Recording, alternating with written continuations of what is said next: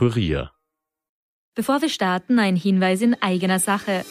Ihr wollt immer informiert sein über das wichtigste Thema von heute, ob Corona, die aktuelle politische Lage, verrückte Diktaturen oder den Klimawandel. Wir fragen nach, Experten liefern die Antworten. Der Kurier Daily Podcast. Ein Tag, ein Thema. Überall, wo ihr Podcast hört und auf kurier.at slash daily. The first rule in investment is don't lose. And the second rule in investment is don't forget the first rule. Ziemlich gut veranlagt. Der Finanzpodcast von Kurier und Krone Hit. Liebe Hörerin, lieber Hörer, willkommen bei Ziemlich gut veranlagt. Bei uns geht es um Aktien, Anleihen, Bonds, ETFs und allen Dingen, mit denen sich Geld verdienen lässt, aber auch verlieren. Mit mir im Podcaststudio wie immer der stellvertretende Chef der Kurier Wirtschaft, Robert Gliedorfer. Hi Robert. Hallöchen. Mein Name ist Rüdiger Landgraf und die gute Nachricht der Woche ist, Österreich ist wichtiger als man denkt. Wir sind größer als wir glauben. Unser kleines Land hat die Weltbörsen beeinflusst. Sogar die Beteiligungen von Warren Buffett, den wir eingangs gehört haben. Ist doch toll, Robert, oder? Finde ich wunderbar. Leider nicht ganz so positiv, wie man es vielleicht glauben würde, wie wir es beeinflusst haben, aber da reden wir gleich drüber. Und außerdem reden wir heute über Dividendenaktien, Geld ganz einfach ohne Risiko bekommen und andere dafür arbeiten lassen. Das klingt doch gut. Manchmal leider zu gut, um wahr zu sein, denn manchmal ist es auch falsch. Und wir schauen uns ein paar aktuelle Aktien an. Meine Frage, Robert, sollte man sich eine Aktie von einem Unternehmen kaufen, über dessen Produkte man sich mehrmals täglich richtig ärgert? Solange so ein Einzelschicksal ist, würde ich sagen, egal. Das Produkt verwenden ein paar Leute, aber da kommen wir dann gleich dazu. Danke übrigens für das Feedback, das wir letzte Woche bekommen haben. Und jetzt haben wir ganz was Tolles. Wir haben was Modernes. Wir haben eine E-Mail-Adresse. Und die lautet? Ziemlich gut veranlagt at kurier.at. Also ziemlich gut veranlagt at kurier.at. Und die Leute, die keine Zeitung mehr lesen, Kurier schreibt dann mit IE. So ist es. Naja, das war jetzt gemein. Wenn du eine Frage hast oder eine Aktie entdeckt hast, dann schreib uns eben bitte an ziemlich gut veranlagt kurier.at und dann schauen wir uns das gegebenenfalls an. Machen wir. Zuerst aber ein Blick in den Rückspiegel. Es ist so eine kleine Tradition hier geworden. Die Rivian-Aktie, der Elektroautobauer. Rivian ist ja schon wie in einer Fernsehserie. Robert Rivian, was bisher geschah. Es gab einen fulminanten Börsestart. Die Aktie zog 220 Prozent hinauf. Oh. Ja, tatsächlich. Und dann ging's wieder bergab. Oh je, und zwar um 50 Prozent gleich. Und dann wieder ein bisschen erholt und wieder rauf und wieder runter, also wie eine Achterbahn. Nichts für schwache Nerven und dann natürlich an dich, Robert, als hartgesottenen Anleger, risikobewusst, wie du ja immer schon warst. Wo würdest du einsteigen? Naja, ich habe dann gestern meinen Einstiegskurs ein wenig erhöht, von 101 auf 105 Dollar. Leider hat es nicht ganz gereicht, denn die Aktie sackte nur auf 108 Dollar ab und ging dann jetzt bereits wieder auf 118 Dollar hinauf. Mit dir möchte ich niemals verhandeln um eine Salatgurke oder ähnliches. Du streitest ja auf den letzten Penny. Also ich meine jetzt wirklich mal ehrlich, also ob du jetzt Rivian für 105 oder 108 einkaufst, ist der Unterschied für dich jetzt so extrem? Ja, ich hätte vielleicht 110 riskieren sollen, das ist wohl richtig. Gut, im Nachhinein ist mir immer gescheitert, das ist trivial. Ja. Letzte Woche haben wir auch über Bitcoin gesprochen. Du hast gemeint, kein stabiler Wertspeicher und kaum sagen wir das in unserem einflussreichen Podcast. Was passiert damit? Runter um 10 Prozent. Ja, sag ich doch. Trotzdem kann ein kleiner Bitcoin-Anteil im Portfolio auch mal Sinn machen. Hillary Clinton hat ja letzte Woche vor Bitcoin gewarnt, und zwar weniger als Anlegerin, der hat sich auch genug Geld, aber das war nicht das Thema, sondern Bitcoin könnte den US-Dollar als Zahlungsmittel ablösen. Haltest du das für übertrieben oder glaubst du, dass es bevorsteht? Na, das halte ich wirklich für übertrieben, denn man muss sich ja nur ansehen, wie viel Bitcoins im Umlauf sind oder auch andere Kryptowährungen. Selbst wenn man die alle zusammenzählt, kommt man auf drei Billionen Dollar. Klingt sehr viel, aber es sind doch deutlich mehr Dollar im Umlauf. In Summe sind die Bitcoins weniger wert als Apple, nämlich ein Drittel. Also noch ist das Problem, dass Bitcoin die Welt übernimmt, überschaubar. Sehe ich auch so und vor allem in, den, in absehbarer Zeit nicht. Trotzdem wird die Politik vielleicht irgendwann einmal Maßnahmen ergreifen, um Bitcoin zu regeln. Kann schon passieren. Also es ist immer so ein, ein, Risiko, das bei Bitcoin im Raum steht. Ja, selbst die Chinesen machen das. Selbst die Chinesen, das ist gut, weil selbst die Chinesen greifen staatlich ein. Kaum zu glauben, naja, dass so ein Land eingreift. Die Bitcoin-Blase ist ja auch eine chinesische. Da hast du recht, dann wird mit besten Kohlekraftwerken angeheizt. So ist es. Des Wortes, ja.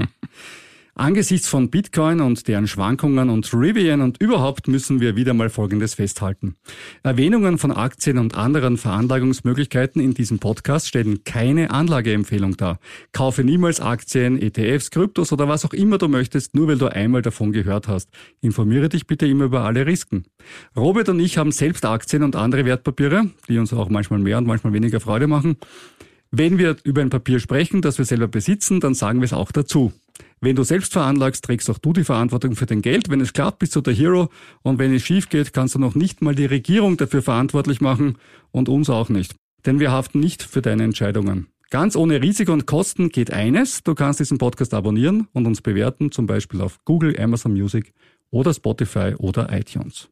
Darüber würden wir uns freuen. Und damit zur wichtigsten Meldung des Jahres Österreich is great again. Ja. Wir haben es geschafft. CNBC, das berühmte Börsenfernsehen aus Amerika, hat unser kleines Land verantwortlich gemacht für die Entwicklung des Dow Jones Light Index. Und zwar für ein fulminantes Wachstum vielleicht? Nicht wirklich, ja. Schade. Es, es war vergangenen Freitag, als der Lockdown hierzulande verkündet wurde, mittlerweile der vierte landesweit. Und der ATX brach um drei Prozent ein. Mhm. Und normalerweise ist den Amerikanern ziemlich egal, wenn der ATX einbricht, weil er keinerlei Bedeutung hat, weltweit betrachtet. In diesem Fall aber dann letztendlich doch, weil der Grund war eben der Lockdown. Jetzt ist ja Österreich äh, global betrachtet sowas äh, wie das am Städten der österreichischen Wirtschaft, wenn man skalieren würde. Also ungefähr. Ja. War es das nicht gemeiner gegenüber am Städten, weil Österreich hat sieben Millionen, neun Millionen Einwohner, die Welt hat sechs Milliarden, glaube ich so. Also ist ja wirklich jetzt nicht so wahnsinnig viel, also so ein bisschen mehr als ein Promille. Und dann führen wir einen Lockdown ein und auf einmal bewegt sich der US-amerikanische Leitindex. Wie ist es zu erklären? Das ist damit zu erklären, eben mit dem Lockdown. Normalerweise wäre es ja der Welt egal, wenn der Lockdown in Österreich verhängt wird. Nur die Zahlen, die Corona-Zahlen, die infizierten Zahlen gehen in fast ganz Europa hinauf. Vor allem auch in Deutschland. Und da droht der nächste Lockdown. Und wenn das übergreift, dieses Spiel auf Deutschland, Frankreich, Benelux-Länder, dann wird's haarig für die Welt. Und dazu kommt vielleicht noch ein zweiter Punkt, weil in vielen Ländern gibt es Menschen, deren Politiker gesagt haben, es kommt kein neuer Lockdown. Also kommt uns ja auch bekannt vor, ne? haben wir ja schon mal gehört. Es kommt kein neuer Lockdown. Auch unsere Regierung hat einen freundlich gesagt Meinungswandel durchgemacht oder einen internen Reifungs, einen, vielleicht einen Reifungsprozess. Muss man es positiv sehen? Vielleicht war es ein Reifungsprozess. Nennen wir es mal so, ja. Und obwohl eigentlich die Infektionsrate klar war, wie sie sich entwickelt, hat es relativ lang gedauert, könnten jetzt Menschen in anderen Ländern auch versucht sein, genauso wie eine Frau Merkel, nämlich an, einen neuen Lockdown irgendwann mal ausgeschlossen haben wird oder andere, das kann bei mir auch passieren. Das Comeback des Lockdowns äh, könnte anderen Ländern auch bevorstehen und die sind dann wirtschaftlich bedeutender. Ich sage nur Deutschland nochmal, Spanien, Niederlande. Und was wir auch gesehen haben, ist, dass am Freitag nach dieser Entscheidung in Österreich der Nasdaq, also der Technologieindex in den USA, leicht gestiegen ist und der Dow Jones gefallen. Und das war ja in der Vergangenheit immer so ein Zeichen, dass die Anleger eher an Corona glauben als an die Post-Corona-Zeit. Definitiv, ja. Also das muss man so sehen. Es sind jetzt wieder auch konjunkturabhängige Aktien in Österreich mehr in Mitleidenschaft geraten, vor allem die Bankaktien und auch Energietitel. Im Moment sind sich aber die Anleger überhaupt nicht einig, weil es hüpft hin und her. Wir hatten dann am Montag, am Beginn der Woche, extremen Rückgang beim Nasdaq um über einen Prozentpunkt. Das passiert auch nicht jeden Tag. Und der Dow Jones hat sich aber relativ tapfer gehalten. Das heißt, die Anleger wissen jetzt auch nicht genau, wie geht's da jetzt weiter. Ja, um ehrlich zu sein, ich bin da selbst jetzt auch ein wenig vorsichtig. Das ist sicher nicht unvernünftig im Moment. Ja, ja sagst Nur, du. Ja, man muss aber immer eines sagen, keine Entscheidung ist auch eine Entscheidung. Das ist immer das Blöde. Man kann sagen, ich tue ja eh nichts, kann mir nichts passieren, aber dummerweise, Inflation haben wir ja schon diskutiert, das eine oder andere Mal hier im Podcast. Aber jetzt, wenn du Titel hast und sagst, da bleibe ich jetzt dabei, ist es ja trotzdem eine Entscheidung, jeden Tag zu sagen, ich behalte diesen Titel. Also ich bin kein Freund des rein raus, also mal drinnen und dann die Aktie erhalten für längere Zeit ist prinzipiell mein Ansatz und man hat es ja auch gesehen zum Höhepunkt der Krise im März 2020 ging es schlagartig nach unten und nach kurzer Zeit wieder deutlich nach oben und neue Höchststände wurden erreicht. Also von daher sehe ich jetzt diesen kurzen Einbruch nicht wirklich in der Long Run als erwähnenswert. Neue Höchststände wurden erreicht, das stimmt, aber auch auf Kosten eines Kurs-Gewinn-Verhältnisses, das sich gewaschen hat historisch. Also wir sind Aktien, ich liebe Aktien, du liebst Aktien, wir lieben alle Aktien. Wir müssen sagen, sie sind einfach wahnsinnig teuer im Moment. Zum Teil ja, zum Teil ja. Da bin ja ich noch skeptischer, was das betrifft, als du. Du bist, siehst ja da ein wenig anders diese KGVs, die an als ich. Ich bin halt Realist. Das ist schön. Äh, das ist dann der, der am Schluss die höhere Verzinsung hat, der, der oder? Hoffentlich. Gut, werden wir sehen, werden wir sehen. Kann man jetzt noch nicht sagen. Aber womit du recht hast, ist natürlich, wenn es auf Deutschland übergreift, das Lieferkettenproblem, das ja dann auch dazu führt, dass es immer weniger Produkte in den Märkten gibt. Man sieht es ja schon beim Weihnachtseinkaufen, selbst wenn man es online macht, also offline geht es ja schwer im Moment, aber wenn man es online macht, merkt man ja schon teilweise Lieferzeiten, die durchaus äh, beachtlich sind. Das wird ja auch nicht besser werden, wenn Deutschland wieder zusperren sollte. Und da gibt es ein schönes Wort, nämlich Stagflation, das Stagflation-Monster. Wer oder was ist das genau und wo wird es uns beißen? Das ist ein ganz blödes Ding, dieses Monster. Es ist so, ähm, das, da nimmt das Schlechteste aus beiden Welten. Sprich, stark steigende Preise bei zugleich sinkender Konjunktur. Haben wir das schon mal erlebt? In den 70er Jahren beim Ölpreis Schock, äh, seitdem nicht mehr. Und jetzt ist es so, dass die EZB wie immer beruhigt und sagt, nein, wird nicht kommen. Aber es mehren sich die Experten, Stimmen, vor allem in Deutschland, die sagen, die Inflation geht wahrscheinlich jetzt allein im Dezember 6% rauf. Das ist ein unglaublich hoher Wert. Wenn der so eintritt, die Bundesbank sagt das, ist er nicht irgendwer. Und wenn das eintritt bei zugleich sinkender Wirtschaftsleistung, oder auch stagnierender Wirtschaftsleistung. Man weiß das jetzt noch nicht so genau, aber das Quartal schaut jetzt nicht so gut aus. Dann kommt die Stagflation und das ist ganz, ganz übel, weil der wird man schwer her. Das letzte Mal in der Stagflation in den 70er Jahren gab es eine erfolgreiche Geschichte. Das war das gute alte Gold.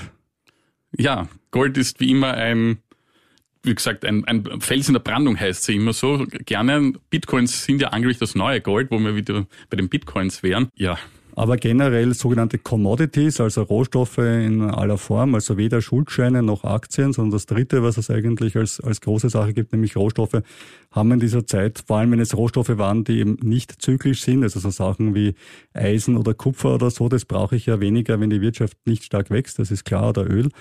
Aber diese klassischen Edelmetalle und vielleicht auch Bitcoin, könnte sein, neues virtuelles Edelmetall, könnten da vielleicht besser funktionieren. Schauen wir mal. Ich glaube aber noch immer an Aktien, weil ich sage, zu Tode gefurchten ist auch gestorben. Ganz meine Meinung. Und ähm, habe diese Woche eine Aktie ausgesucht von einem Produkt, über das ich mich jeden Tag mehrmals ärgere. Hm, darfst raten, darfst raten, was es ist. Das könnte jetzt zum Beispiel dein Tesla sein. Meinen Tesla mag ich sehr gerne, war gestern beim Service und funktioniert nach wie vor super. Na, es war was, ich mache es dir leichter. Wenn ich bei Teams auf den Unterordner Dateien springe, merkt es sich nicht die Sortierreihenfolge, die ich hatte. Es aktualisiert auch nicht das Datum von Ordnern mit dem Änderungsdatum der Dateien. Schon eine Idee? Ja, wenn ich das Wort Teams höre, werden meine Haare gleich noch etwas grauer. Es geht um Microsoft und viele von uns ärgern sich ab und an über Microsoft. Oh, ja. Tja, Ich auch, aber dann denke ich mir immer, wenn ich mich ärgere, haben sich viele andere auch geärgert. Das macht schon mal zum einen leichter und zum zweiten ein Produkt, das viele verwenden, führt auch zu einer Aktie, die ganz gut notiert. Die Microsoft-Aktie hat mir dieses Jahr viel Freude bereitet, ist natürlich sehr, sehr teuer. Wir haben es ja vorher angesprochen, hat ein Kurs-Gewinn-Verhältnis von 35, das ist wirklich sehr hoch, aber hat extrem gutes Wachstum. Office 365 haben wir gerade angesprochen, hat plus 42 Prozent gemacht, year on year. Ähm, LinkedIn hat seinen Umsatz fast verdoppelt, gehört ja auch zu Microsoft. Und sie zahlen sogar eine Dividende aus, nämlich 0,8 Prozent, ja. Aber immerhin, es gibt eine Dividende. Ja, das finde ich super, ja. Was ist denn deine Aktie, Robert, diese Woche? Meine Aktie ist ThyssenKrupp. ThyssenKrupp, also so richtig schön die klassische ehrliche Stahlaktie, wo man sagt, das, die Konjunktur kommt, ich kaufe Stahl oder? Ja, es ist ja, es ist ja mehr Stahl. Es ist ja ein Industriekonzern, der auch andere Bereiche hat, zum Beispiel Wasserstoff. Und das ist ja ein Bereich, der ziemlich viel in der Zukunft verspricht. Und ThyssenKrupp hat in den letzten Jahren massive Probleme und in jetzt wurde erstmals ein Gewinn eingefahren, der höchste seit 13 Jahren. Und die Analysten sind sehr bullish für die Aktie, sprich kaufen. Und ich kann das nachvollziehen. Die Aktie ist noch lang nicht auf dem Jahreshoch, auch nicht auf den Hoch der letzten 15 Jahre. Und hätte ich nicht Föstalpine in meinem Portfolio, würde mir dieses Ding zukaufen. Allerdings, diese Wasserstoffsparte soll nächstes Frühjahr abgetrennt werden vom Hauptkonzern. Und da bin ich, glaube ich, dann wirklich dabei. Das heißt, du bist ein Stahlbaron mit Wasserstoffliebe. Ja, ich habe ja auch meine Zukunftsfantasien. Ja, wobei es ja schlau ist. Also ich meine, Stahl und Wasserstoff passen insoweit gut zusammen, weil es im Moment die technisch einzige Möglichkeit ist, einen Hochofen so zu betreiben, dass man einigermaßen CO2-Emissionen sparen kann. Ja, natürlich. In schwierigen Zeiten wie diesen suchen doch viele Anleger einen sicheren Hafen und den könnten ja Dividendenaktien bieten. Da klären wir zuerst mal in unserem kleinen 101 Business Lexikon, was ist eine Dividende? Eine Dividende ist die Gewinnausschüttung. Wenn ein Unternehmen einen Gewinn macht, dann teilt es diesen Gewinn auch gerne mit seinen Aktionären. Und das sind halt auch oft die Kleinaktionäre. Diese Dividende, das Geld kommt aus dem Gewinn, aber dafür fehlt es dann woanders. Das kann passieren, wenn, wenn man zu sehr auf die Aktionäre achtet und zu wenig auf das Unternehmen und zu viel ausschüttet, dann könnte es am Ende des Tages zu wenig im Topf bleiben, um Expansion oder Zukäufe zu finanzieren. Welche Dividendenaktien hast du denn diese Woche für uns rausgesucht? Ich habe rausgesucht unter anderem Coca-Cola, 3M und Danone. Die letzten beiden genannten habe ich mir selbst vor einigen Wochen zugelegt. Von der Performance her kann ich jetzt nach den paar Wochen jetzt noch nicht wirklich viel sagen.